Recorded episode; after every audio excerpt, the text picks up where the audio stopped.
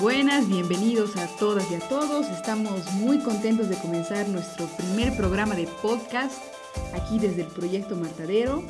El área de letras se ha puesto el objetivo de armar un podcast literario y estamos junto a este gran emprendimiento con mucho entusiasmo. Mi nombre es Claudia Michel y yo les estaré acompañando en esta aventura junto con mi compañero Pedro. Muy buenas tardes o noches, no sé de cómo estén ahí en el otro lado del parlante.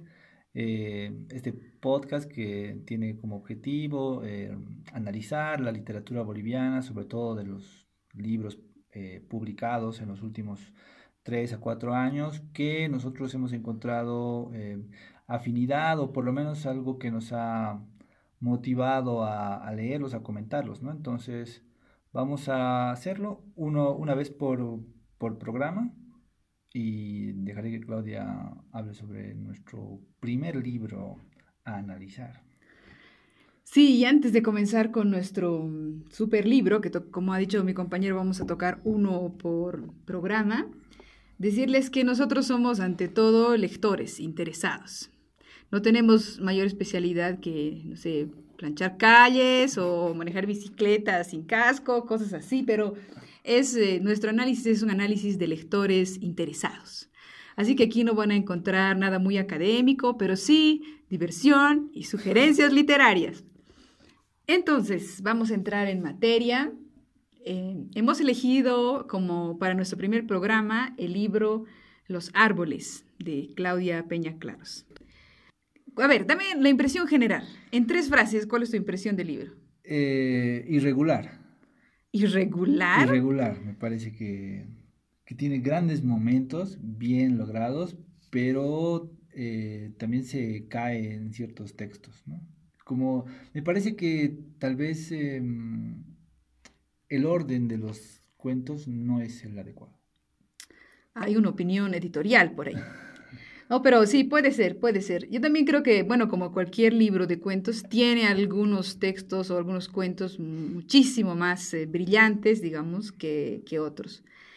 Pero ahí me parece que ha habido un inicio de patada voladora, porque para mí el, destello, ya entrando en, en, materia, es el, quizá el mejor cuento, sino uno de los mejores del libro, que es el, la descripción, o todo el cuento transcurre en un pequeño momento y es como si el tiempo se hubiese parado en esos pocos segundos en que ha sucedido una gran acción y dentro de esa mini acción hay como el desglose de un universo, como meterse en un átomo y entender todo el mundo dentro de ese mini átomo.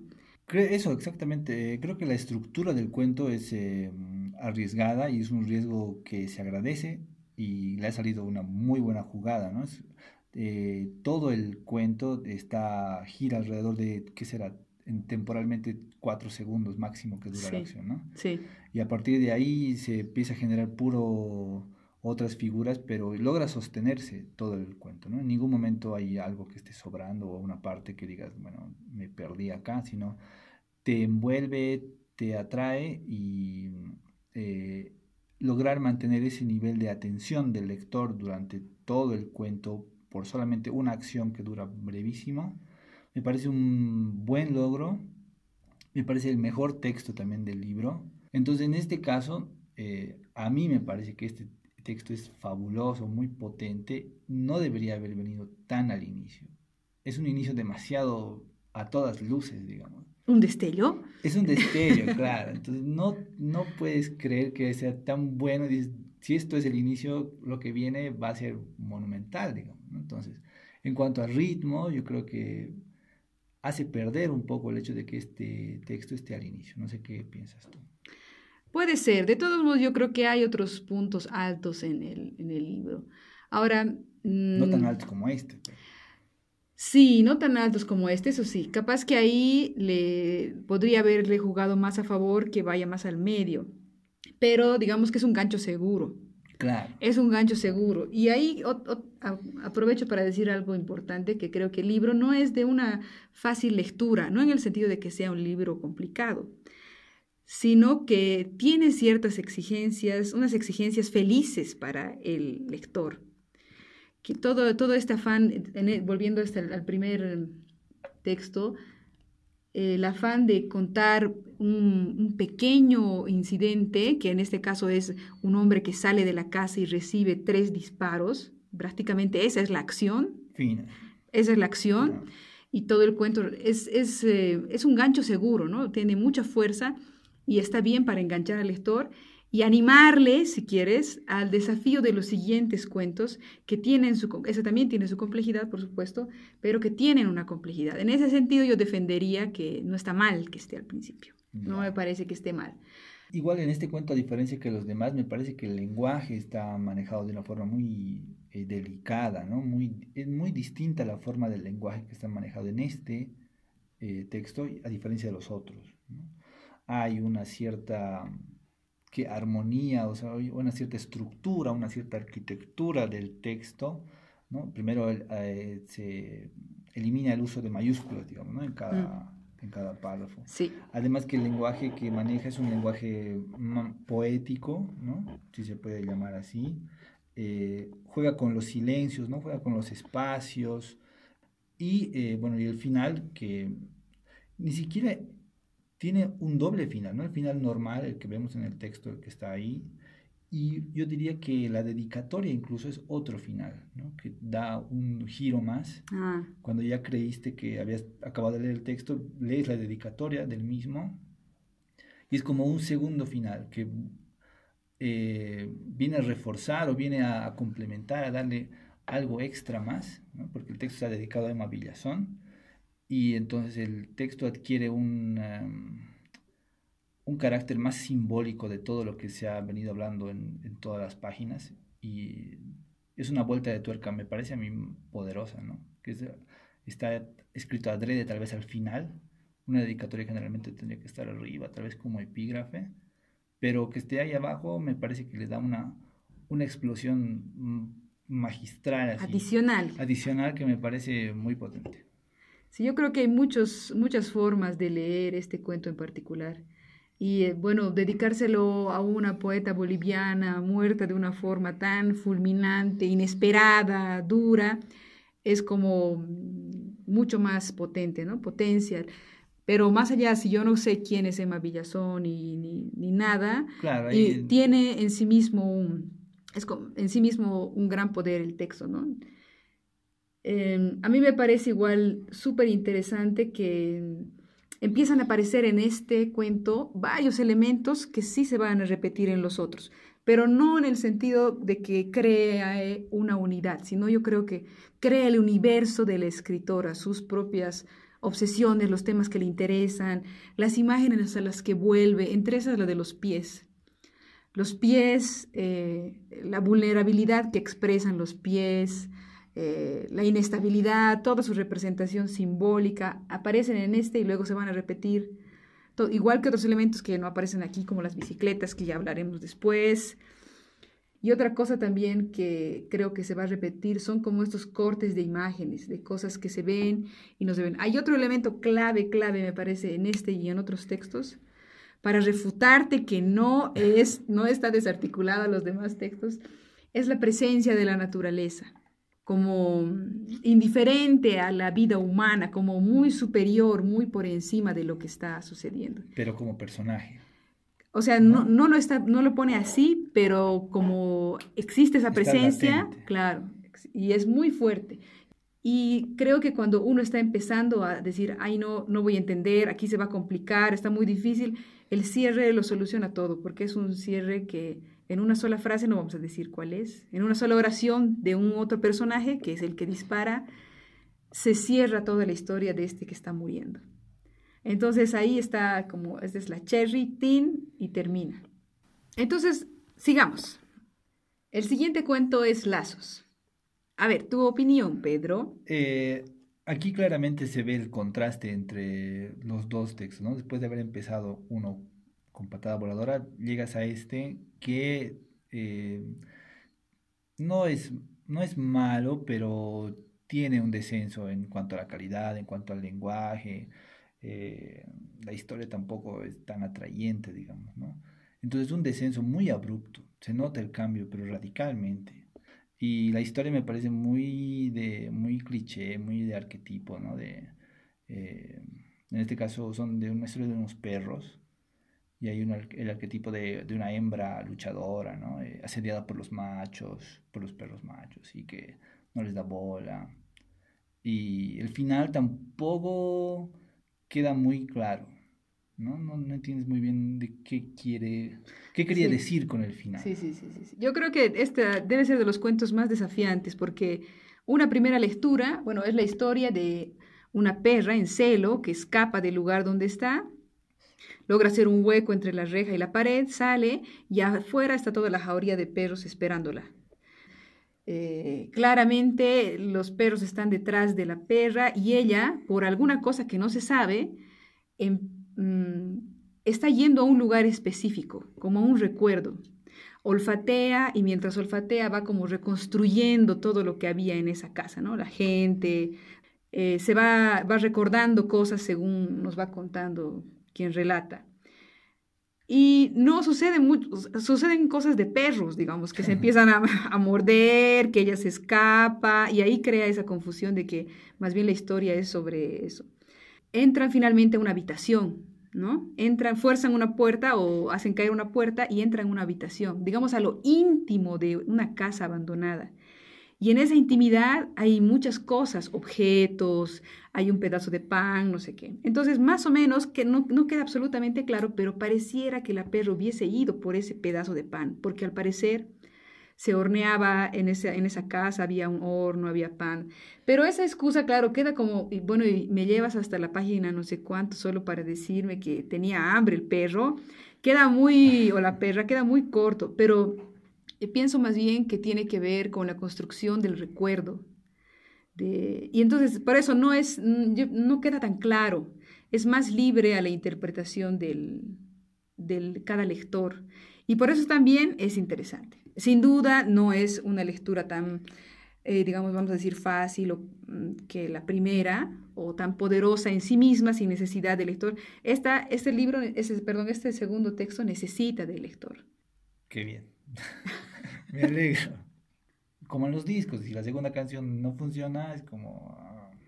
Yo creo que aquí es como, bueno, si te gusta la segunda o el segundo cuento, sigues. Y si no, es como también un desafío al lector. Hay una diferencia, pero no, no me parece del todo mala. Y para salvar nuestras asperezas, mm, pasemos al tercero. Pasemos al tercero. El tercero a mí es el que me parece sí un punto un poco bajo en el libro. Me ha gustado, me ha gustado igual porque creo que desde el inicio logra esa tensión otra vez, una gran tensión de qué va a pasar. Es un hombre que tiene a un niño que lo ha agarrado de su camisa. Se nota que es un hombre que de un estrato muy popular, que vive de cargar cosas en el mercado, entonces, lejos de golpearlo, de no sé qué, se ve obligado a estar con él y el niño no lo suelta en ninguna circunstancia, es más, le, perjudica en el trabajo. Y bueno, el hombre va y lo denuncia, va a la intendencia y lo quiere denunciar, ¿no? Quiere denunciar y claro, no se entiende, este niño es su hijo, este niño eh, es, eh, no sé, un fantasma, ¿qué es este niño del que no se puede soltar? Y es un personaje compasivo este hombre, pero al mismo tiempo que no puede hacer. Entonces, a mí me quedan muchas dudas, no sé si, y sobre todo hay la mitad del texto es esta descripción de esta imposibilidad de deshacerse de él, y la otra mitad es la policía, la policía cómo se burlan de él, lo mal que le tratan, lo que se... O sea, nada extraño en Bolivia, ¿no? Todo lo que O sea, una, cualquiera que haya tenido la gracia y dicha de estar en una entidad policial sabe. Cualquiera que haya sido arrestado. Cualquiera, no, no, no, cualquiera que haya ido para cualquier cosa. la policía sabe lo que es eso. Entonces, eh, yo por eso a mí no me queda claro qué, sobre qué es el cuento, ¿no? Y el, el final me parece igual muy demasiado abierto. Yo no entiendo si lo que quiere mostrar es la ineficiencia policial. Es un, es un cuento sobre la violencia policial si es sobre la imposibilidad de sacarse cosas de encima que este niño simboliza, si es una denuncia pública sobre el, cómo maltratan los policías a la gente de bajos recursos, no sé. El final me ha quedado un poco colgado. Me mantiene súper atenta eh, todo, el, desde el inicio hasta el final, y al final estoy esperando que pase algo, tal vez que se pase un destello. Y no, no, no sucede. De todos modos, me parece que es súper interesante y tiene lo suyo, pero no sé, no sé qué dices. Te ha quedado ahí medio... Sí, medio suelto. Medio suelto. Mm, mm. Eh, este texto, al igual que el primero, a mí me parece que juega con esa cuestión, ¿no? De girar sobre una idea, una idea muy sencilla, ¿no? Es un niño que se cuelga de la camisa de un tipo y listo. Y a partir de ahí todo se desparrama y todo empiezan a surgir todas las variantes. Es un texto muy simbólico, me parece, ¿no? Eh, sí, sí, sí, sí. Entonces, eh, eso le, le, permite tener frescura le permite girar y le permite extenderse durante las hojas que le corresponden, ¿no? Eh, uno vuelve a retomar, el, el, vuelve a subirse a, al, al, interés del libro al leer este texto. ¿no? Eh, a mí me parece que podría haber, puede, puede funcionar, o sea, me, me, parece que es un texto ahí. No te está dando todo tan comido. Voy a poner algunos símbolos aquí a ver si te das cuenta de que estoy sí, hablando, Sí, ¿no? sí, sí. Aquí hay una segunda cosecha que tú puedes sacar, pero claro. solo el que la ve la sacará y el que no, bueno, ya ánimo, ¿no? Entonces, por esa parte es interesante. Y, y ahí aprovecho para hacer la, para ligar al otro texto, al siguiente, al siguiente cuento, que se llama Cosas. Y eso me parece un texto eh, mucho más liviano, mucho más la historia. ¿En, qué en el sentido de que no tienes tanta tarea como lector. Ah, yeah. O sea, yo creo que todos estos esfuerzos, como hemos escuchado decir alguna profe, son esfuerzos gozosos. Claro. O sea, esfuerzos que de, de, puro placer, no es que tienes que vas a sufrir para nada. Pero de todos modos, en este, en el Cosas, es mucho más ligero. Es la historia de una mujer que está con sus dos hijos y empiezan a aparecer alimañas en su casa, bichos. Entonces, básicamente, eso es como empieza a aparecer una cucaracha, luego empiezan a aparecer más, y luego aparece un ratón finalmente, o sea, como los signos de la decadencia. De la decadencia. Me parece que en este, en este, en el siguiente texto empieza a, a ver la idea de, de, libro, porque este y, la, y, el siguiente se unen, tienen aspectos en común, ¿no? Están los albañiles ahí trabajando, ¿no? Entonces ya empieza a crearse como un pequeño universo. Entonces, eh, también ese texto hace referencia mucho a la histeria, ¿no? Que tiene que ver con los insectos ahí dando vueltas por tu casa, tiene un poco relacionado con eso me da la sensación de que este y el siguiente empiezan a armar un, un imaginario dentro del libro, ¿no? Es que son ah. como pequeños núcleos que se, que se arman. Eh. Sí, igual yo creo que lo mejor logrado es, eh, como tú dices, este tema que se va a repetir, es este infierno de lo doméstico, mm. eh, así la imposibilidad de, de, los ciclos que se repiten, de la ropa que se lava y vuelve a salir todas las mañanas de los cajones para ensuciarse en el mundo, es como sigue y sigue, y es, y es también un símbolo como de la vida misma y de la imposibilidad de mejorarla más allá de las buenas intenciones que uno tenga. Finalmente la casa empieza a decaer, empiezan a aparecer más bichos. Como la idea de familia, digamos. Como la idea de familia. ¿no? Y a por la presencia de la madre, es decir, de la abuela de los niños, diciéndole tienes que darte tiempo, tienes que arreglar. Es como ese impulso por llegar a esa perfección, a ese... Le dice, yo te voy a dar plata aunque seas arreglar la casa, como que le está diciendo, tienes que lograrlo, tienes que lograrlo. Y eh, esta mujer, la que habla, la madre de los niños, sabe que no va a poder, digamos. O, no va a poder adecuarse al estándar. No va a poder, sí, no va a poder. Entonces, a pesar de que luego intenta más o menos la solución, vienen los albañiles, se recluyen en un solo cuarto, eh, y ahí me parece un poco muy interesante esta idea de la familia y de los lazos, porque como cierra el cuento, vamos a hacer el spoiler, pero como cierra el cuento, que al final el hijo le dice algo así como no quiero que vengan inquilinos, no quiero que vengan extraños. Y esos extraños son otras parejas para la madre, otra gente, otras opiniones. otras opiniones. Y la salida, eso ya no voy a contar, pero eh, es muy buena igual me parece, o sea, que sale más por el juego, por una cosa, por el absurdo, no por una solución técnica, ¿no? Y ahí sí me parece que si en algún momento se perdió al lector porque le daba flojera entender los otros textos, en este vuelve. vuelve. vuelve. Puede volver mucho más fácil, porque es mucho más llevadero. Y todas estas imágenes de la gente, de los que recogen la basura, de cómo uno deja la basura y se lo llevan, son cosas que no, tal vez no todos han vivido, pero yo pienso que... Todo el mundo ha vivido dejar basura. ¿Quién no ha ido a dejar basura corriendo al carro basura? Debe haber gente que no, pero bueno, digamos que la, las personas promedio, vamos, perseguimos al carro basurero muy a menudo y es, son imágenes que uno entiende al tiro. Entonces creo que ahí hay un gran poder y otra vez puede, hay mucha tarea para, para el lector, pero también puede no hacerla y igual disfrutar del, del texto. Entonces, sigamos. Luego viene la, como el complemento o, relacionado o tiene algunos lazos en común, eh, este nuevo texto que se llama Bicicleta, que tiene, eh, se emparenta con cosas porque ya hay una imagen del albañil que va surgiendo, ¿no? y que luego también va a volver a repetirse en otros textos posteriores. Eh, y también empieza a surgir el tema de la bicicleta, que también es otro símbolo que empieza a aparecer, ¿no? Empieza a dar vueltas ahí. Em, me parece que este texto es otro de los puntos altos, ¿no? Que está justo a la mitad del, libro, eh, donde se está involucrado un deseo muy oculto de, del personaje, el personaje femenino, es una chica que al principio está contemplando un albañil en la construcción y tiene una pareja, ¿no? tiene un esposo, el cual muere por, un accidente de auto y luego ella está ahí deambulando un poco confusa en la vida y vuelve a encontrarse con ese albañil en una bicicleta, en su bicicleta. Y entonces este último tema eh, trae un deseo que se revela al final, otra de las características de sus cuentos es que los finales siempre guardan un, un as bajo la manga. Entonces, el final aquí, el deseo que se revela de la protagonista con el albañil, sale al final como un remate que no lo veías venir. ¿no? Estabas ahí la historia estaba un poco intrascendente. No, no, sí se veía, sí se veía. ¿Sí se veía? Yo no lo vi. Yo, yo, sí, perdón que te corte, pero creo que era, una, era como un... Latente. Muy cachondo el cuento, ¿Sí? ¿entiendes? Muy hot, o sea, de alguien que está como muy... con con un deseo así, claro, así, con las hormonas al, a punto de explotar. Pasa esto, se arruina la bicicleta, estoy aquí, viene un tipo que es el albañil y la arregla.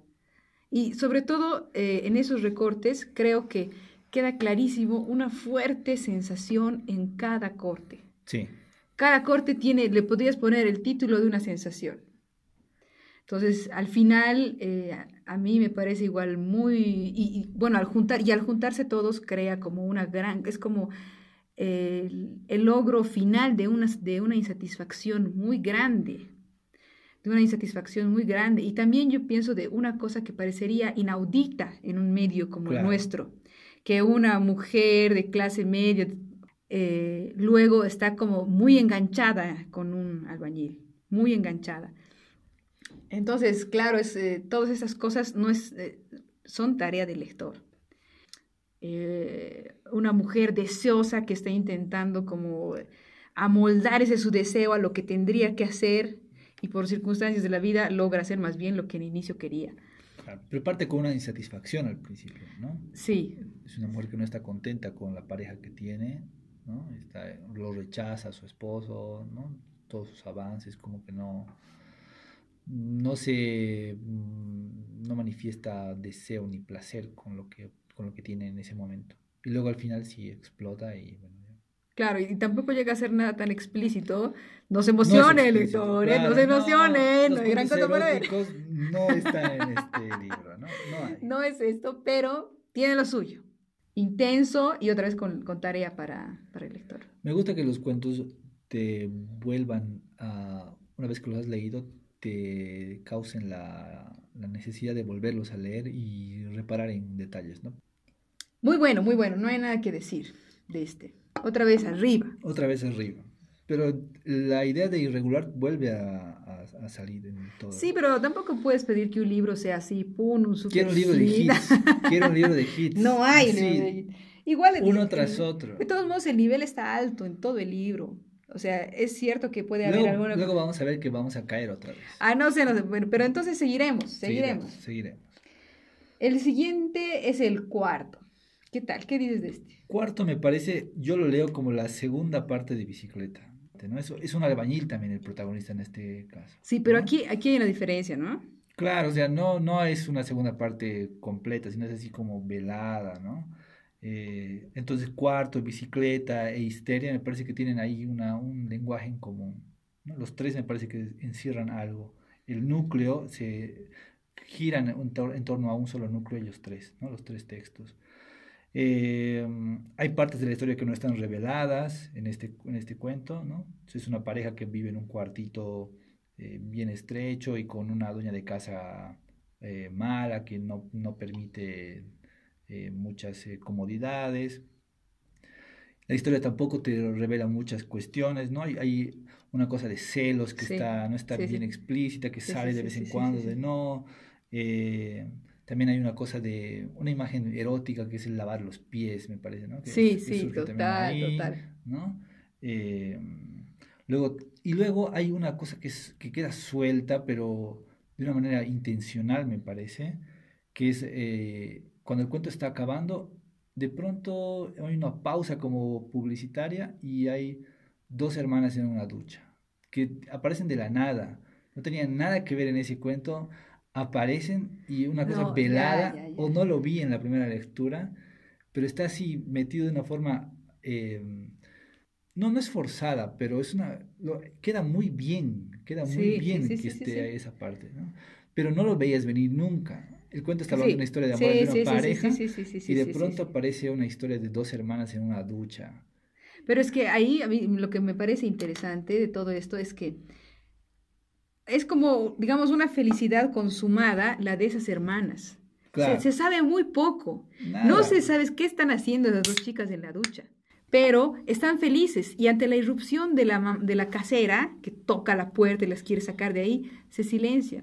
Entonces, la protagonista que viene de pelearse con su pareja y de más o menos abuenarse en esas abuenadas tan horribles que hay en las parejas de que sí se han abuenado, pero todos están medio resentidos, pero esas abuenadas así tan conflictivas, aún en eso, este momento en el que ella está después de esta pelea tan confusa en el que no sabe si es feliz o no es feliz, o si se ha arreglado o no se ha solucionado el problema que ha tenido a raíz de los celos con, con su pareja, escucha a las chicas y lo que escucha para mí es el sonido de la felicidad. Escucha una felicidad que no tiene. y que, no es suya, ¿no? Que no es suya. Una felicidad de la que cree que ella podría tener y que no ha tenido si, si está con su pareja y todo y no sé qué. Pero no, no es eso. Lo que ha tenido la noche anterior es una de esas otras de las terribles noches de espera, de esperar a alguien con quien uno se ha peleado. Yo creo que eso está absolutamente bien logrado. Solamente alguien que ha estado en esa terrible situación dice, así es, así es, ¿qué así, así, siempre es. Así son las relaciones. Entonces, eh, por eso me parece muy bien que en ese momento en que ella está medio confusa y no sabe qué está pasando, escucha a estas chicas y lo que escucha es la felicidad, ah, Entonces, ante eso, porque luego viene el desenlace, que igual vamos a spoilear un poco, y es que ella se va. O sea, ¿qué podía decir? si han solucionado todo con su pareja y no sé qué? Pero ha quedado algo ahí. Ella ha quedado, por eso, eh, realmente ese es el momento decisorio, ni tanto el, el acuerdo, como sucede siempre en esas malditas peleas, que después de acordar, sí, sí, así vamos a hacer, en realidad lo que pasa un poco después es la verdadera decisión. Oh, bueno. Oh, ya. A la gente que pareja, seguramente sabrá de qué está hablando. Terapia aquí en el programa. Es que es un poco así, por eso a mí me parece que hay ese, el tema de las hermanas que parece algo totalmente lejano, así, ¿de dónde? ¿Y eso por qué? Y aparecen mencionadas antes como parte del paisaje, pero era como... Nada. Nada, solamente para saber de su existencia, para que no sean extraterrestres totales. Pero la verdad es que está muy bien ahí y por eso este, la, primera vez que lo leí también me, me, pareció muy confuso porque pensé que era una historia de celos nada más. Y, me parece notable igual la escena de los pies, en el que el tipo le lava los pies. Es algo muy hermoso, me parece, cómo está construido. Muy tierno, muy visible, muy, muy visible. Aunque después le caga palos por él. Claro, luego se arruinó. luego la arruina. Como siempre, todo lo hermoso arruinado por los celos. Pero la verdad es que está bastante bien. Yo creo que aquí igual se mantiene una, una gran. Y, y pasamos al, otro. Pasamos ¿Qué dices? sí. Mundo el mundo vuelve a caerse todo. Me parece que a mí es otro punto flojo, flojo del libro. Eh, me parece que es un, no sé, un cuento del cual no logro hallar mucha, mucho que salvar o mucho rescatable.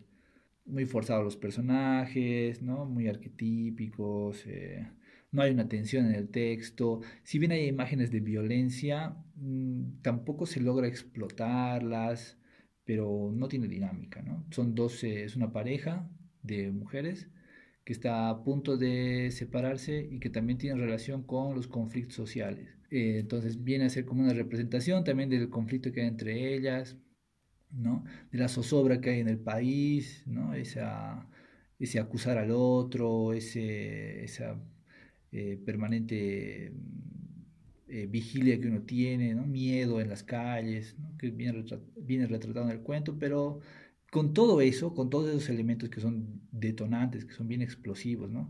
Caos en las calles, eh, inseguridad, relación en conflicto, crisis, nunca el cuento logra levantarse. Bueno, a mí, la verdad, la primera lectura igual me pareció un poco así, un poco como que bajón, pero después me parece que tiene lo suyo. Si bien no vamos a decir que es el cuento estrella, pues el más flojo de todo. Eh, bueno, tampoco le daría ese calificativo, pero a mí lo que me gusta harto es esto, mm, esta escena que se ve, que ella ve, de que se está agrediendo a alguien. es una imagen violenta. Es una imagen violenta de una, un grupo de jóvenes que están golpeando a una mujer. Ahora, no dice mucho más, pero bueno, ahí uno, cada quien puede hacer su propio escenario. Está Creo que ahí peca de su estilo, digamos, ¿no? De no revelar todo. No, no, pero... es que me parece que es una imagen violenta que no se explota. Claro, y como no se explota, entonces tampoco logra llegar. No, no, pero ¿sabes cuál yo pienso que es la gran gracia? Otra vez aquí se hace una estructura de recortes, son recortes. Y están intercalados por esta imagen de alguien que está gritando, diciendo como, no la peguen, la van a pegar, alguien que está defendiendo a esa mujer que está siendo pegada. Podría ser, es como si la que está contando quisiera haber dicho eso, quisiera haber detenido esa acción esa gran impotencia que muchos sentimos cuando vemos este tipo de cosas en la tele, un poco más cerca o un poco más lejos de nosotros, pero en el que somos incapaces de actuar. Entonces lo único que queda es ese grito de no la peguen. Y que luego, como uno no puede hacer prácticamente nada, persigue, persigue, persigue. Y me parece que eso está muy bien plasmado en el texto. Es una, es una angustia que persevera casi la, protagonista está como ausente, casi no le responde a su pareja y su pareja está súper enojada por eso, porque le está diciendo me voy a ir, casi es como una amenaza, ¿no? No aguanto este lugar, nos persiguen, nos han, nos han puesto en una lista, no sé si a ellas, pero a amigos les han puesto en una lista para que les hagan una muerte social, se está difundiendo, tienen miedo de que venga la gente a golpearlas. Entonces, eh, me parece que es un tratamiento muy bueno de la angustia, entonces, no, no es fácil, pienso que igual no es un tema fácil, pero me parece interesante. No. es mi respuesta. No. Me parece que es un escenario apocalíptico que no está bien trazado. Pero no es tan apocalíptico porque no hay el apocalipsis, pero, es real. Es un conflictivo, ¿no? De, de, convulsión, pero que no necesariamente con decir están pateando a una mujer en la calle, logras una detonación total. Si bien esa es la imagen y puedes trabajar sobre eso, hay formas del lenguaje con la cual puedes abordar de un distinto modo y ser mucho más dramático, digamos, ¿no? Yo creo que le falta drama a este texto. yo pienso más bien que el drama está puesto de otra forma, pero me parece que retrata muy bien la angustia. Y una angustia muy vigente en nuestro país, tristemente muy vigente. Pero bueno, creo que ahí, con ese. Ahí sí, con lo justo, no sé.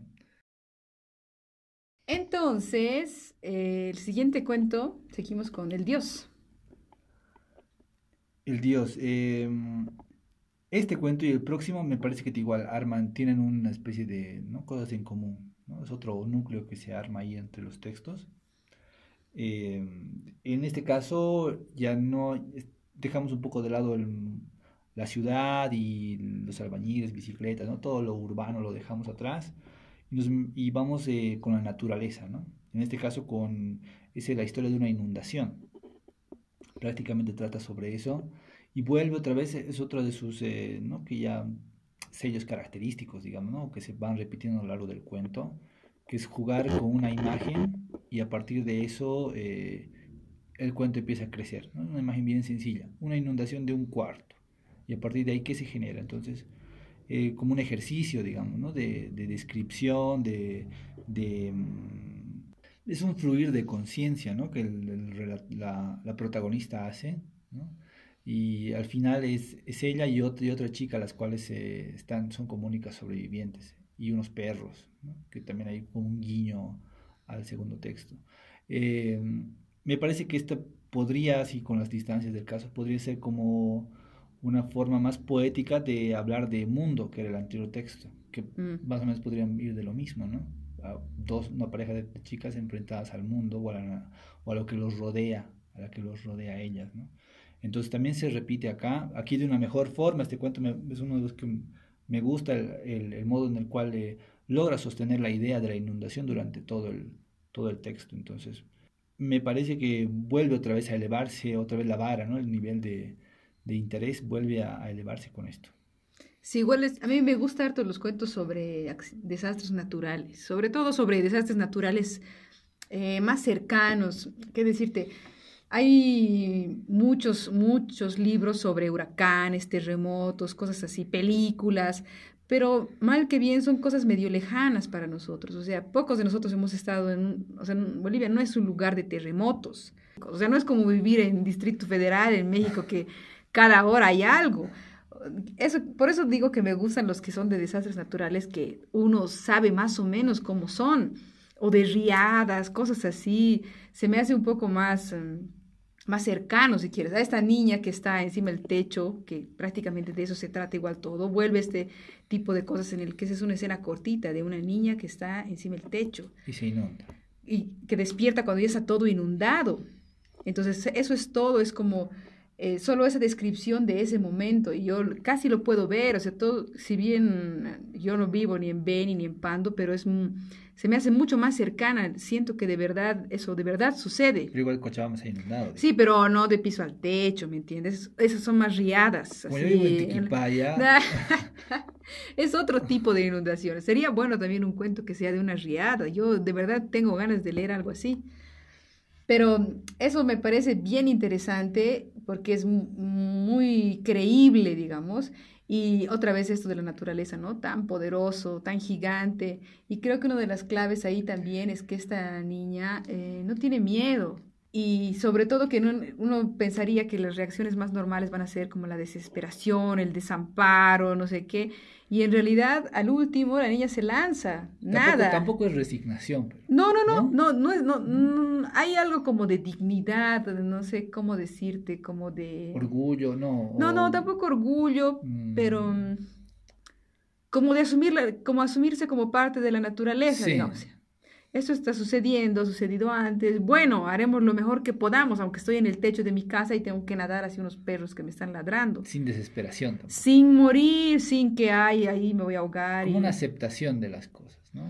sí, sí. y bueno, hay que salir de Sí, sin una, sin una resignación un poco digna, más bien tranquila, más bien mm. serena, más bien como lanzándose, más bien como casi, casi a punto de disfrutar esa nadada. Sí, sí, sí. sí y igual una protagonista niña, se me hace así, tiene su gran, su gran, su gran dotación de ternura, digamos, mm. y de una mirada así muy limpia de todo lo que está sucediendo a su alrededor, sin demasiado pánico, aunque podría ser absolutamente desastroso, ¿no? De hecho... No se sabe qué ha pasado con sus papás, o si es que los tenía o no. Sí, sí, ni el futuro, digamos, es como un disfrute de, en este momento tengo agua y puedo nadar hacia allá, es más, me saco mi vestido y lo doblo bien bonito y clean. Ya. El nivel crece mucho también, así como acercándonos al final. Acercándonos al final. Y bueno, justamente el final eh, tiene que ver con Bosque, que es el último cuento. Eh, Bosque y el anterior eh, tienen ahí una, una cosa en común, que es la naturaleza, y que también podríamos ligarlo con el primer texto, ¿no? que es el destello. Entonces, los tres ahí como vendría a ser como un bucle que se arma entre ellos. Es, viene a ser los cuentos donde la naturaleza tiene un efecto más eh, preponderante, ¿no? Eh, bosque, que es el, igual gira una idea muy sencilla, que es eh, un grupo de personas que están en medio de una selva, un bosque.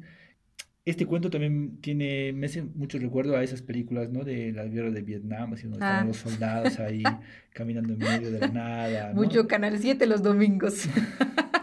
mucho TCM. Entonces, eh, caminando por horas y horas, ¿no? Y enloqueciendo con tanto, con tanto verde a su alrededor y no, no pudiendo soportar, digamos, ¿no? se los va a devorar tarde o temprano, ¿no? el cuento queda ahí medio en incertidumbre, no sé, ¿sí? Sí, sí, sí. Igual yo creo que queda, al principio eh, lo, lo, primero que uno ve es gente afectada por esa naturaleza, un grupo de gente que está caminando y que está toda sudada, que tiene los zapatos rotos, y luego conforme avanza la acción uno se da cuenta que ellos en realidad habían ido a cazar al monte, habían entrado en, un afán más bien de dominio de la naturaleza. Nosotros nos vamos a venir aquí a someter a las bestias, por decirte. Y en eso, bueno, ocurren un par de cosas que también quedan bastante sugeridas, pero que quedan solos. El guía no está, o hay personas que desaparecen, mueren, y quedan solamente un grupo que no sabe con certeza dónde están y dónde va a llegar. Entonces, eh, se van terminando los recursos, las comodidades y ellos también van siendo absorbidos por el, por el bosque, por la naturaleza y esa presencia se va metiendo en sus cuerpos, digamos, a, a muchos niveles, se va entrando a sus zapatos, va perforando todo, todas las resistencias que podrían tener de proteger sus pies, sus cuerpos ante ese bosque, se van debilitando. Y solo es esa gran naturaleza la que se los va comiendo y no queda claro si salen o no salen. Pero me hace mucho recuerdo a que tal vez uno de los pocos aciertos de la escolaridad boliviana ha sido que hacían leer Borrachera Verde. ¿Has leído? No, no he leído. no había ese acierto. En mi escuelita, gracias profe, me hicieron leer Borrachera Verde. Y esa sensación ha, vuelto a mí así como un gran flash. Que igual a alguien por otras razones, ahorita mismo no me acuerdo cómo era la historia, pero se pierde en la selva y la selva se lo devora esta sensación de que se emborracha de lo verde y muere ahí dentro, digamos, engullido por la, y por la naturaleza. La diferencia aquí es que esta, estas, estas personas entran en un, eh, entran primero a dominar la naturaleza y terminan, digamos, opacados por ella. Y tal vez se hace ahí el gancho con el primer cuento, ¿no? con el, gancho con el primer cuento, sí. Claro, ahí es como el bucle que decíamos que, se, que puede amarrar eh, el último y el primer cuento. Hablamos ahora de el título de este. Sí, el título. Eh, ¿qué, estaba pensando? Qué, pasaba por la cabeza de la gente que estaba a cargo de ponerle el título al libro? No lo sé. Eh, la verdad, los árboles no me, no me suenan como un título que, que englobe a, todo, a todas las historias. ¿Pero qué? O sea, ¿había que ponerle el destello? No sé, o sea, pero la naturaleza tampoco es un hecho que esté muy latente en todos los textos, ¿no? Está en el principio y está al final. Sí, sí, yo creo que es difícil ahí ponerle, ponerle un título 100%. Supongo que había que tomar una decisión y se tomó esa. una decisión muy importante. Ahora, ¿qué hace un diseño de que raíces en forma de pulmón, pulmón, árboles? Es, un diseño muy eco-friendly, ¿no? Así como un guiño. ¿Pero qué quería ser? De plástico, de bolsas de plástico. Pero, pero también hay otra forma de retratar a los árboles, ¿no? Como los manifiestan acá en, en, los textos, ¿no? Como una cosa eh, súper dominante frente al hombre, ¿no? Que lo va a subyugar de una o de otra forma. La naturaleza acaba, en los tres textos que participa la naturaleza, acaba derrotando al hombre. En cambio, en este guiño ah, ecológico de los árboles son el pulmón del mundo. Pero bueno, se me hace que, no sé, o sea, hay que poner una tapa y le pongamos los pulmón del mundo. Sí, ya, hagámoslo ahora. Sí, pero también puede ser como que los árboles tienen que ver con la respiración. Sí, pero, no, pero eso no, eso no lo hace. Eso no lo hace, pero la respiración en el sentido de vitalidad, ¿me entiendes?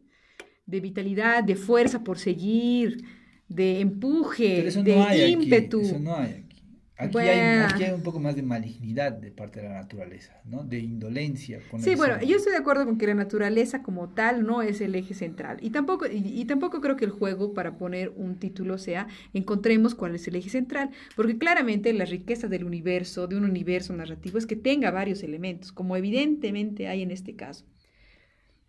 Ahora, el título ganador tiene, tiene, que ver con muchas cosas, un poco con el marketing, un poco con... sobre todo con el marketing, me parece que tiene... El marketing yo creo que ha triunfado en la tapa, porque eso, la gente va a decir, oh, los pulmones del mundo, los árboles, sí, deme este libro, ¿no? Y te vas a encontrar con otra cosa. Pero el libro se defiende por sí mismo se defiende por sí mismo, más allá de... Claro, podían darte una fotocopia, ¿no? No estamos diciendo que vamos a piratear, pero podían darte la fotocopia y solamente así anillado trucho y lees y el texto tiene un gran valor por sí mismo. Quiero decir, para defender, que la tapa que puede quedar en segundo plano en este caso. Muy bien. Me parece, muy bien que aceptemos eso, que quede en segundo plano o en tercero tal vez. Ya, ya. Sí, pero en general es un, es un libro recomendable, es un libro recomendable y muy, me parece que eh, sobre todo la, en, las cosas, las pocas cosas que yo he leído que se ha hablado de libros el, y con las que concuerdo, es que se le ha acercado mucho a, a una intención poética. Tiene grandes posibilidades de propagación. Da para muchas lecturas y es, es muy hermoso hay que leerlo. Yo creo que una recomendación para el lector es que tal vez lo lea en desorden. Ah. ¿No? Capaz que lo haya un poco más interesante.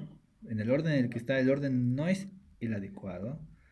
Ahí se notan los cambios, entonces tal vez leyéndolo de forma saltada pueda ahí captarlo. ¿no? Eh, hay pequeños núcleos que eh, dialogan tres, tres o dos cuentos entre sí. Em, me parece algo destacable, ¿no? Sobre todo el, primer cuento me, parece que es un, acierto muy grande y un riesgo que corre y que logra, logra funcionar en muchos sentidos, ¿no? Entonces, de esa forma, pulgar arriba por parte de este programa. Cinco estrellitas. Cinco estrellitas, amigos. Bueno, y ese ha sido nuestro super análisis del libro Los árboles de Claudia Peña. Eh, estamos llegando al final, nos toca solamente despedirnos. Ha sido un gusto, un gran disfrute hacer lo que hacemos siempre, pero en podcast. La idea ha sido esa, ¿no? O sea, mm, más allá de análisis eh, muy eh, cerrados o muy sesgados o muy sesudos, digamos, y como más una charla informal alrededor de un libro, que en este caso ha sido Los árboles. Y bueno, esa es la, la idea que, intentamos mantener o que va, va a eh, proseguir a lo largo de los próximos programas. Entonces el próximo, valga la redundancia, que nos va a tocar leer va a ser el de Los lunares de Crawford de Patricia Requis, una escritora cochabambina. Eh, vamos a analizar qué onda con, con, los textos, qué onda con, con la temática y bueno. Pues eso de mi parte, soy Pedro Fuco, ha sido un gusto estar con ustedes en esta tarde-noche. Eh, sigue elegante San Diego, por el estilo, Muchas gracias a todos. Este ha sido el primer programa del podcast Letra Chica del proyecto Martadero. Felices de, nuestro primer, de nuestra primera incursión. Esperamos que sea el inicio de muchas. Nos vemos la próxima y sigamos leyendo.